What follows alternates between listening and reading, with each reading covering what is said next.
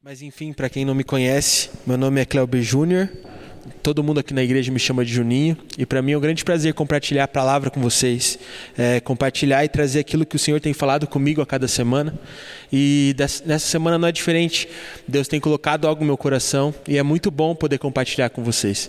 E essa semana eu fui profundamente impactado pela vida de um homem. E esse homem se chama Adoniran Judson. Alguém aqui conhece? Não é vergonha você conhecer esse nome, porque eu não conhecia, eu não sabia quem ele era. A primeira vez que eu tive contato com esse nome foi essa semana, quando eu estava lendo o livro. E quando eu percebi a história desse homem, eu comecei a pesquisar sobre ele. E a história dele é muito legal, porque esse é um homem que dedicou a sua vida ao Evangelho. Esse homem, ele decidiu ir para o país de Mianmar, que é a antiga Birmânia, para pregar o evangelho, e nesse país nunca ninguém tinha ouvido falar sobre Jesus. Mas esse homem decidiu, com toda a coragem do mundo, ir para esse lugar para pregar o evangelho. Sabe, irmãos, esse homem era tão apaixonado por Jesus que quando ele pediu a mão da sua esposa em casamento, a frase que ele disse para ela foi a seguinte: Amor, me dê a sua mão para que juntos possamos ir às selvas da Ásia para que a gente possa morrer pela causa de Cristo. Esse era um homem romântico, certo? Não sei como essa moça não fugiu, mas ela foi para aquele país junto com ele. E sabe, irmãos, quando eles chegaram naquele país, eles enfrentaram muitas e muitas dificuldades. Por quê? Porque a língua daquele país era muito difícil de ser falada. Então, esse homem ele demorou seis anos para que ele pudesse pregar a palavra de Deus na língua nativa daquele país. Ele ficou seis anos se dedicando para poder pregar sobre Jesus. Mas mais do que isso, irmãos, para que ele pudesse ver a primeira pessoa convertida através do seu ministério, esse homem teve que esperar por sete anos. Sabe, irmãos, quem que manteria um ministério em um país distante, um país estrangeiro, por sete anos, para só a partir de sete anos começar a trazer novas almas para Cristo? Mas esse homem, ele se manteve fiel e obediente na palavra, e muitas coisas aconteceram através da vida dele. Mas além disso, foram 20 anos que esse homem se dedicou para poder traduzir toda a Bíblia, toda a palavra de Deus, para a linguagem daqueles nativos. Esse homem dedicou a vida inteira dele simplesmente para isso. Mas não foram apenas essas as dificuldades. Esse país era um país muito precário, as condições e estruturas eram muito precárias naquela época. Portanto, enfermidades eram muito comuns e o tratamento de saúde também não era dos melhores. Então, durante todo o tempo que esse homem ficou naquele país, ele ficou viúvo duas vezes. E ele perdeu seis filhos para essas enfermidades. Você já imaginou as dificuldades e as provações que esse homem passou? Mas mesmo com tudo isso, ele decidiu se manter obediente e fiel à palavra que o Senhor havia destinado ao coração dele. E o que é mais engraçado é que as dificuldades não acabaram por aí. Porque esse homem ele foi preso nesse país. Por quê? Porque ele era um dos únicos estrangeiros e ele pregava sobre um Jesus, ele pregava sobre um Deus que era um tanto desconhecido para aquelas pessoas. Então as pessoas olhavam para ele e acreditavam de que talvez ele poderia ser um espião dos países inimigos. Portanto, esse irmão ele ficou preso por um bom período de tempo, ao todo dois anos enquanto pregava o evangelho. Mas ele não, não desistiu e se manteve obediente e fiel à palavra que, que Jesus tinha colocado no coração dele. Sabe, irmãos, ao todo foram 37 anos que esse irmão se dedicou a esse país. E quando ele voltou para sua cidade natal, para sua terra natal, ele conseguiu deixar naquele país mais de 7 mil convertidos e mais de 60 igrejas implantadas. Sabe, irmãos, para alguém que demorou sete anos para conseguir o primeiro convertido, sete mil é um número que me impressiona. Mas o que mais me impressiona é saber que se não fosse por esse homem, nunca ninguém lá em Mianmar teria ouvido falar sobre Jesus. Mas sabe o que é mais impressionante? Hoje, nessa nação, existem mais de 3 milhões de pessoas que se declaram cristãs. E isso não seria possível se esse homem não tivesse dedicado a sua vida para pregar o Evangelho e para falar sobre Jesus naquela nação. Não sei você, mas isso me impactou. E normalmente, quando nós ouvimos essa história, nós tendemos a pensar de que essa história, de que esse chamado é simplesmente para pessoas específicas em tempos específicos, e de que a gente, cristãos comuns, pessoas normais, não teríamos a capacidade de fazer a mesma coisa que esse homem fez. E o que eu posso perceber é que normalmente nós olhamos para as histórias bíblicas e para os heróis bíblicos da mesma maneira. Nós acreditamos de que eles são super-heróis, de que eles são super-humanos, de que eles são muito melhores do que nós, de que eles são muito mais capacitados do que nós. Mas a verdade é que não é isso. A única coisa que eles têm diferente da gente é de que eles eram obedientes e fiéis à palavra do Senhor ao extremo, custe o que custar. Nós podemos perceber de que esses homens não eram tão capacitados a partir da história de Moisés. Sabe, irmãos, Moisés, quando é chamado pelo Senhor, ele começa a dar um monte de desculpa e ele fala: Por favor, não sou eu. As pessoas não vão me escutar, eu não vou conseguir ter autoridade. Eu não vou conseguir liderar esse povo para ser liberto do Egito. Eu não vou conseguir, chama outro, eu não tenho capacidade, Senhor. Não pode ser eu. Mas o Senhor continuava colocando aquilo no coração de Moisés, e Moisés decidiu dar um passo de fé, e Deus o capacitou na caminhada. E através da vida de Moisés, o povo pôde ser livre da escravidão que eles sofriam no Egito. Outra história bíblica que nós podemos levar em consideração aqui é a história de Gideão. Gideão, quando é chamado pelo Senhor, diz: Senhor, eu sou a pessoa menos importante, da família menos importante, da tribo menos importante de um povo que está sendo dominado. A gente não consegue nem ter o que comer, a gente não consegue nem plantar direito, que os nossos inimigos vão lá e destroem as nossas plantações. A gente não tem o que comer, Deus, e você está falando que eu vou libertar o povo? Eu não sou importante, eu não tenho capacidade para isso. Mas o Senhor continuou falando com Gideão, e Gideão também deu um passo de fé, permaneceu obediente e foi fiel ao Senhor, e apenas com 300 soldados, derrotou um exército, dos quais os camelos eram incontáveis como os grãos de areia. Tudo isso, irmãos, porque eles decidiram ser obedientes e fiéis ao Senhor. E é tudo isso que nós precisamos fazer. Nós só precisamos fazer uma coisa: obediência e fidelidade. Quando fazemos isso, quando nós conseguimos colocar isso em prática, nós vamos ser como esses homens e nós poderemos desfrutar daquilo que eles desfrutaram.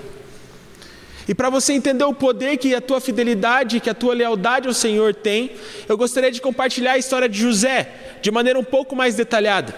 Mas antes de compartilhar essa história, eu gostaria de orar por você, por nós, na verdade. Então, se você puder fechar o seu olho, se concentrar em Deus nesse momento. Senhor Deus Pai, nós te agradecemos, Pai, por essa igreja, Pai. Nós te agradecemos por tudo que o Senhor fez por nós, Pai. E hoje nós abrimos os nossos corações e pedimos para que o Senhor quebrante os nossos corações, Pai. Nós queremos ouvir a Sua palavra, nós queremos sentir a Sua presença, nós queremos ser transformados, Pai. Nos toca de maneira diferente nessa tarde. Isso é o que nós te pedimos. Em nome de Jesus, amém. Irmãos, para entendermos a história de José, nós primeiro precisamos entender a história de Jacó. Todo mundo aqui sabe que Jacó, ele se passou pelo irmão dele para obter as bênçãos e aquilo que era do irmão por direito. E quando isso aconteceu, o irmão não ficou nem um pouco feliz com ele. Então Jacó teve que fugir para a terra de Labão. Seu tio Labão, na verdade. E quando ele chegou na terra do seu tio, ele começou a trabalhar e criar intimidade com o tio. Mas ele começou a avistar uma moça. E essa moça era Rebeca. E Jacó gostava tanto daquela moça de que ele foi conversar com o tio dele para que de alguma forma o tio dele pudesse poderia conceder a mão dela em casamento, a mão dela em casamento. E a proposta dele foi o seguinte: tio, eu trabalho sete anos por você e no final desses sete anos você me entrega a Rebeca como, como esposa.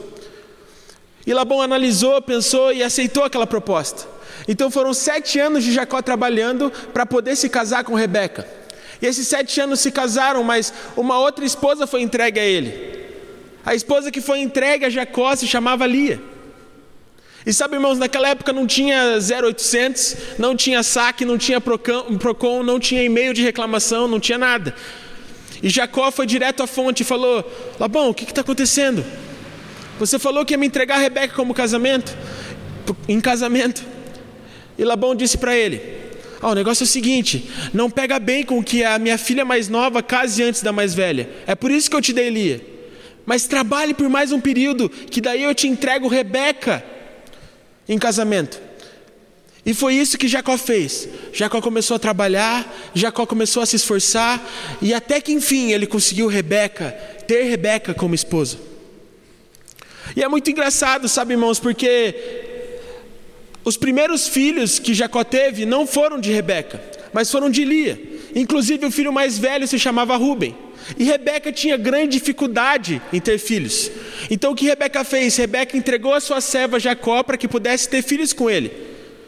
E Lia, não contente, entregou a serva também para que Jacó pudesse ter filhos com ela. Isso significa, irmãos, de que Jacó tinha muitos filhos. Ao todo ele tinha doze. E de que José não era o irmão mais velho, não era o irmão mais importante. Isso significa que José cresceu no contexto de onze irmãos, onde o pai dele tinha duas esposas. E duas mulheres tinham tido mais filhos ainda com o pai dele. E enquanto José crescia, ele começou a ter sonhos. Ele sentia que o Senhor estava falando com ele através desses sonhos. E os sonhos deles eram de que um dia os irmãos dele e toda a família dele teriam que se prostrar diante dele. E sendo tocado pelo Senhor, ele começou a compartilhar com as pessoas esses sonhos. Ele começou a compartilhar com os irmãos esses sonhos. E sabe o que ele obteve como resposta? Ele não obteve como resposta incentivo. As pessoas zombavam dele e falavam para ele: Baixa tua bola, José. Mas José, ele continuava confiando naquilo que o Senhor havia colocado no coração dele. E ele continuava compartilhando. E aí ele ouvia das pessoas: José, nem irmão mais velho você é. Baixa tua bola, você nunca vai ser tão importante assim. Nós nunca nos prostraremos diante de você. Nem irmão mais velho você é. José não, não recebia incentivo algum de sua família. Mas José continuava confiando e compartilhando os sonhos que Deus havia colocado no coração dele. E isso foi começando a gerar uma certa inveja, um certo desconforto em seus irmãos. E um dia José vinha em direção a eles e eles começaram a pensar: vamos cortar o mal pela raiz, vamos matar José. Mas aí uma pessoa chamada Rubem, o irmão de José, levantou a mão e falou: Não, não vamos fazer isso, vamos dar uma lição nele, mas não vamos fazer isso. E a decisão que eles tomaram, eles iriam colocar José dentro de um poço para que José pudesse aprender a lição. E foi isso que eles fizeram. Colocaram José dentro do poço. E enquanto José passava por um período lá, eles observaram uma caravana. E eles começaram a pensar assim: se nós matarmos José, nós não vamos ganhar nada com isso. Mas se nós vendemos ele como escravo, nós vamos conseguir algumas moedas, nós vamos conseguir algum tipo de recurso. E foi isso que eles fizeram, irmãos. Venderam José como escravo.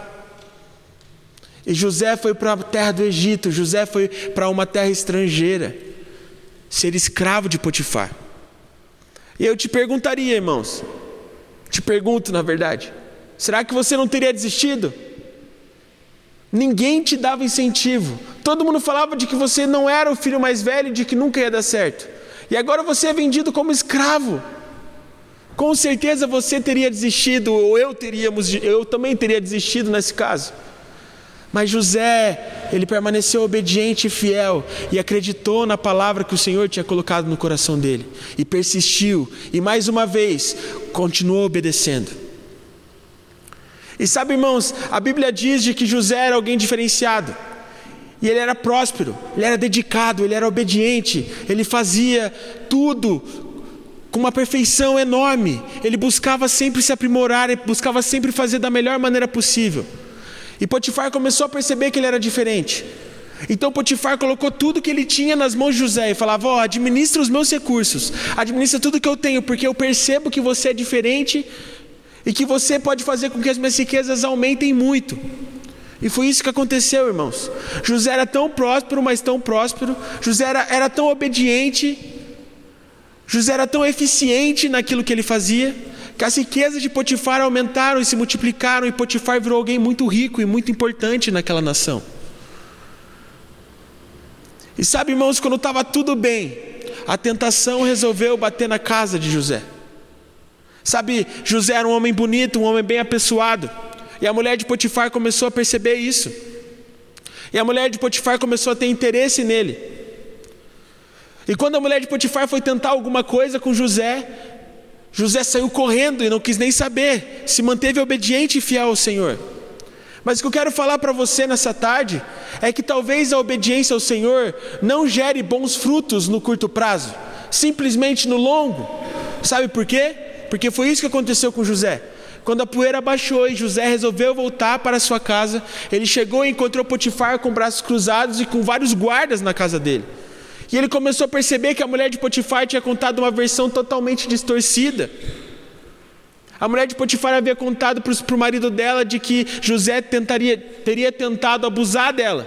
E Potifar acreditou e os guardas também. Resultado, irmãos. Mesmo com José buscando ser obediente, ele terminou na cadeia e virou um prisioneiro. Agora, irmãos, vamos recapitular os últimos capítulos sem incentivo por parte da família. Ele não era o irmão mais velho.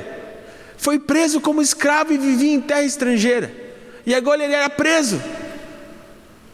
Irmãos, esse cara tem que desistir. Deus não está com ele, não pode ser tanta aprovação, tanta coisa ruim. Mas José continuava confiando naquilo que o Senhor havia colocado no coração dele. E continuava obedecendo e sendo leal ao Senhor. Ele era tão diferente. Ele se parecia tanto com Jesus que as pessoas percebiam que ele podia fazer algo completamente fora da caixa. E sabe o que aconteceu? Enquanto José era prisioneiro, os guardas começaram a perceber algo diferente nele e tornaram ele responsável pelos outros presos. E José, enquanto era responsável pelos outros presos, ele observava esses presos, olhava para as pessoas, perguntava como elas estavam, e um dia ele percebeu que dois presos eram novos ali. Em uma certa manhã eles ele olhou para aqueles presos e eles perceberam que aqueles presos estavam extremamente angustiados. E esses presos eram o copeiro, e esses presos eram o copeiro e o padeiro do faraó.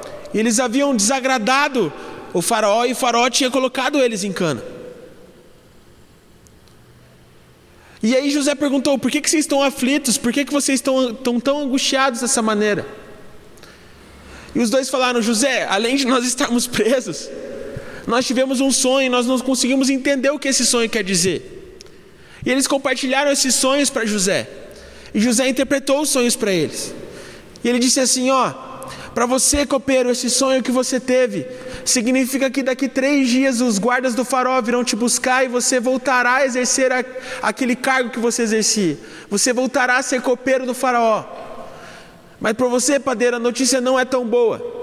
Sabe por quê? O sonho que você teve significa que daqui três dias os guardas do farol virão ao teu encontro e dessa vez será um pouco diferente, porque você vai morrer. E sabe, irmãos, três dias depois, aconteceu exatamente aquilo que José tinha interpretado. E antes do copeiro voltar para a casa do faraó, José disse para ele bem assim: Copeiro, por favor, não esquece de mim, eu interpretei o seu sonho. Na primeira oportunidade que você tiver, lembra do meu nome, me tira daqui, me ajuda de alguma maneira, porque eu não posso mais ficar preso. E sabe, irmãos, não sei você, mas se eu fosse José, eu ia ficar esperando na minha cama, contando os dias, contando as horas, os minutos, para que o copeiro lembrasse de mim e de alguma maneira me tirasse de lá. Mas sabe quanto tempo demorou para o maldito copeiro lembrar de José? Dois anos. Então José ficou dois anos em cana. Irmãos, a sua família não te incentiva. Você é vendido como escravo. Você é preso. Você ajuda o copeiro e o copeiro fica dois anos sem lembrar de você. Muitos teriam desistido. Mas José confiava naquilo que o Senhor tinha colocado no coração dele. Então, dois anos depois de ele ter ajudado o copeiro, o faraó começou a ter alguns sonhos. E ele perguntava para os magos, para os cientistas, para as pessoas mais inteligentes e importantes do Egito, o que significava aqueles sonhos que eles tinham que ele tinha, mas ninguém conseguia interpretar. Até que o copeiro lembrou de que José tinha interpretado o sonho dele na prisão. E chegou ao faraó e disse: Faraó, eu conheço um homem que me ajudou e interpretou um sonho meu enquanto eu estava na cadeia. E o nome dele é José. E Faraó mandou buscarem José lá na prisão. E José se apresentou frente ao Faraó. E quando o Faraó contou o sonho que ele tinha, José conseguiu interpretar e disse: esse sonho que você teve significa que você vai ter sete anos de que o Egito vai ter sete anos de muita prosperidade. Tudo que vocês plantarem, vocês vão colher. vai tudo dar certo e vocês vão ter muita fartura, mas muita fartura mesmo. Só que depois desses sete anos, vocês vão ter sete anos terríveis. Vocês não vão conseguir colher nada, vocês não vão conseguir fazer nada.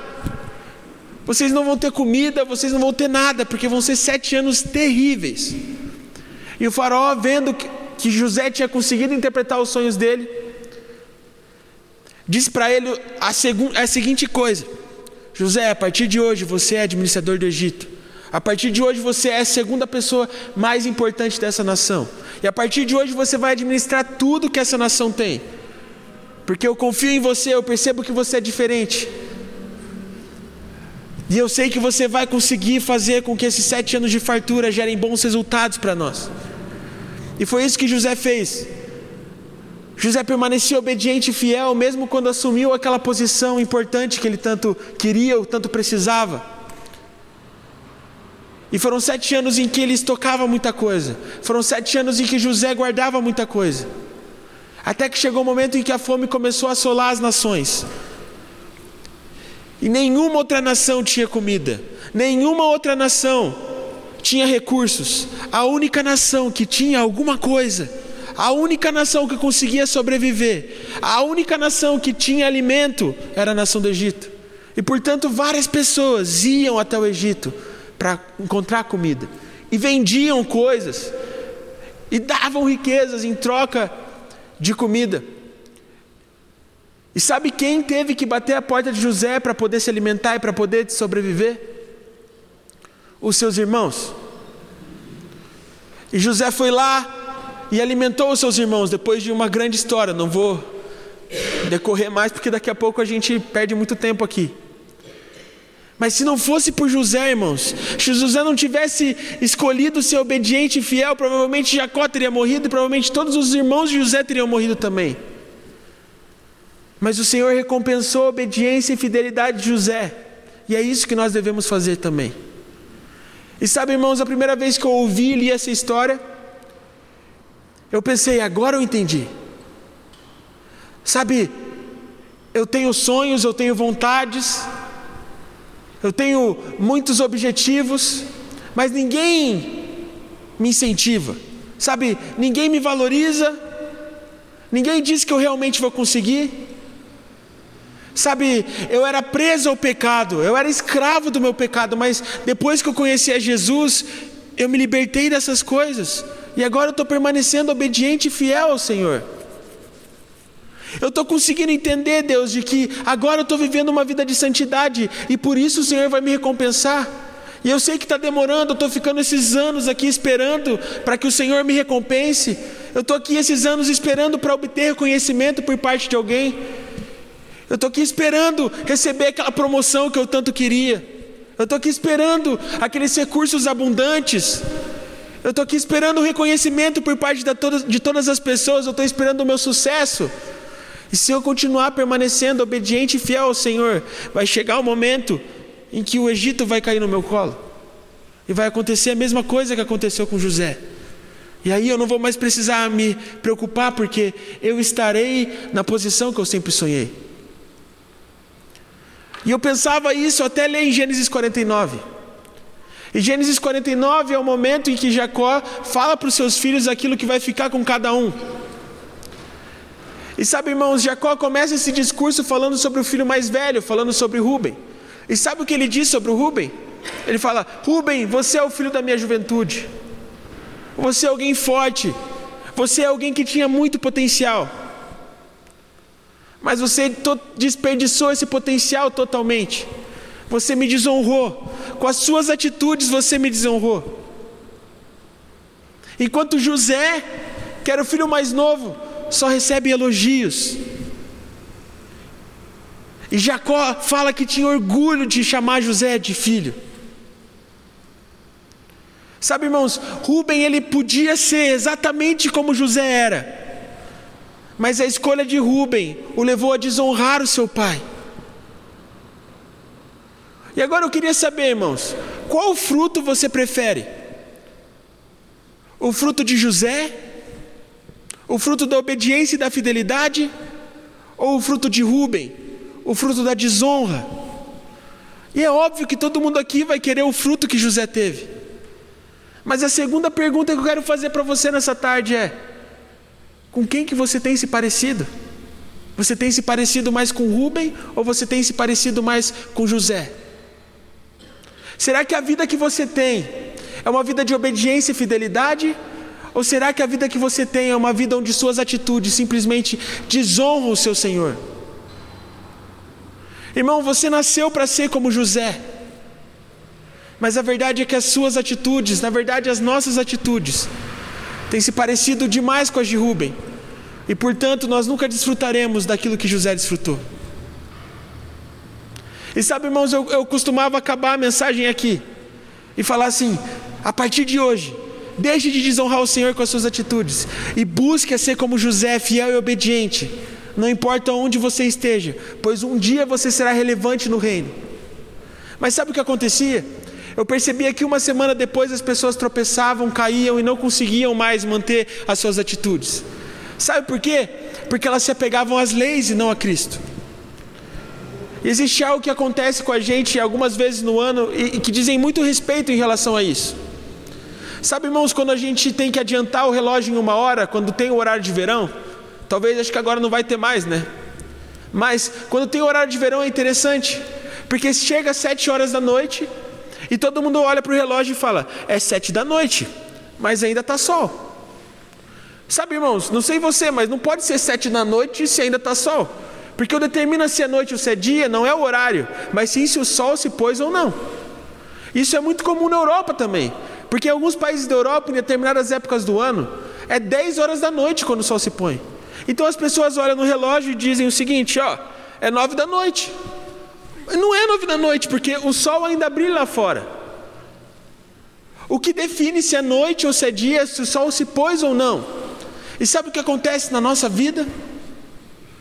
A gente olha para o nosso relógio, a gente olha para nós mesmos e diz: é noite. Eu estou em trevas. As minhas atitudes, as minhas ações, elas estão desonrando o Senhor. Eu não consigo vencer os meus pecados, eu continuo tropeçando nas mesmas coisas. Eu não consigo evoluir, eu não consigo crescer, eu não consigo me tornar cada vez mais parecido com Jesus. Tem alguma coisa errada comigo, eu estou em trevas. Mas sabe, irmãos, o que define se é dia ou se é noite, não é o horário, não é aquilo que você vê, mas é se o sol continua brilhando ou não. E se tem uma coisa que eu tenho certeza, é que o nosso sol, Jesus Cristo, sempre estará brilhando. Então, portanto, nós não estamos em trevas, nunca estamos, se nós olharmos para o sol que continua brilhando. Porque por mais que as nossas atitudes digam que estamos em trevas, nós reconhecemos que Cristo Jesus, que o sol que Cristo Jesus é, brilha em nossa vida. E através disso nós temos esperança de sermos transformados por Ele. Sabe, irmãos, não importa o quanto erro você cometeu, quantas vezes você bateu a cabeça, eu digo hoje que você não está em trevas. Você só tem que parar de olhar para a sua capacidade, para aquilo que você pode fazer, para passar a olhar para o sol Jesus Cristo e ser renovado pela glória dele, ser transformado pela glória dele e se tornar como ele é. É isso que nós precisamos fazer, irmãos. Nós precisamos fazer o que está escrito lá em João 12 crer na luz que é Jesus Cristo e nos tornarmos filhos da luz nos tornarmos como Ele é. Mas para isso você não pode se apegar na sua capacidade, você tem que se apegar a Cristo Jesus. E é por isso que eu gostaria de que vocês abrissem comigo em um texto. O texto é Romanos 8, nós vamos ler do 1 ao 4.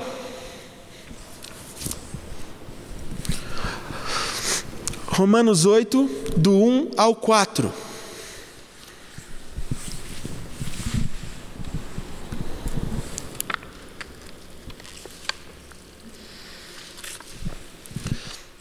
Romanos 8, do 1 ao 4. E a palavra diz assim: Portanto, agora já não há condenação para os que estão em Cristo Jesus, porque por meio de Cristo Jesus, a lei do Espírito de vida me libertou da lei do pecado e da morte. Porque aquilo que a lei for incapaz de fazer por estar enfraquecida pela carne, Deus o fez enviando o seu próprio Filho, à semelhança do homem pecador, como oferta pelo pecado, e assim condenou o pecado na carne, a fim de que as justas exigências da lei fossem plenamente satisfeitas em nós, que não vivemos segundo a carne, mas segundo o Espírito. Irmãos, eu, eu amo esse texto, eu adoro esse texto. E depois de ler ele, a única coisa que consigo falar é: não se apegue às leis, mas se apegue a Cristo. Isso não significa que nós devemos pegar as leis e jogar no lixo. Muito pelo contrário. Nós não podemos fazer isso com as leis, mas nós temos que nos apegar a Cristo em vez delas. Sabe por quê, irmãos? Na Bíblia existem mais de 600 leis. Sem Cristo, nós não conseguimos sequer decorar as leis. Mas com Cristo, essas leis são gravadas em nosso coração. E se olharmos para Ele e não para as leis, nós cumpriremos as leis de maneira natural, simplesmente por amar e ser guiados por Jesus. Sabe, irmãos, você não nasceu para ser guiado pela carne, você não nasceu para ser como Rubem, você nasceu para ser guiado pelo Espírito e se tornar como José. Irmãos, você nasceu não para crer na sua capacidade, mas para crer no sol que brilha eternamente, para crer em Jesus e assim se transformar um filho da luz. Irmãos, você é justificado por Cristo, mas não basta apenas ser justificado por Ele. Além de sermos justificados, nós precisamos ser transformados por Jesus. Isso só acontecerá se deixarmos de seguir a nossa carne se deixarmos de seguir aquilo que não é eterno, para seguirmos o Espírito, para seguirmos aquilo que é eterno, para seguirmos aquilo que nos dá vida em abundância. Irmãos, chegou o momento de mudarmos as nossas atitudes. Mas chegou o momento de você entender de que você não vai conseguir ser transformado sozinho, porque você não tem capacidade para isso. Está na hora de você olhar para o sol e assim como Adonirã Judson fez, assim como Moisés fez, assim como Gideão fez, dá um passo de fé, começar a caminhar com Cristo, para que no caminho Ele te capacite e te transforme. Para que os seus frutos não sejam como de Rubem, para que as suas ações não desonrem ao Senhor assim como desonraram, assim como Rubem desonrou, mas que a sua obediência e a sua fidelidade te façam desfrutar da paz do Espírito que José desfrutava. Irmãos, abaixe sua cabeça, feche o seu olho. Eu gostaria de orar com vocês para encerrar.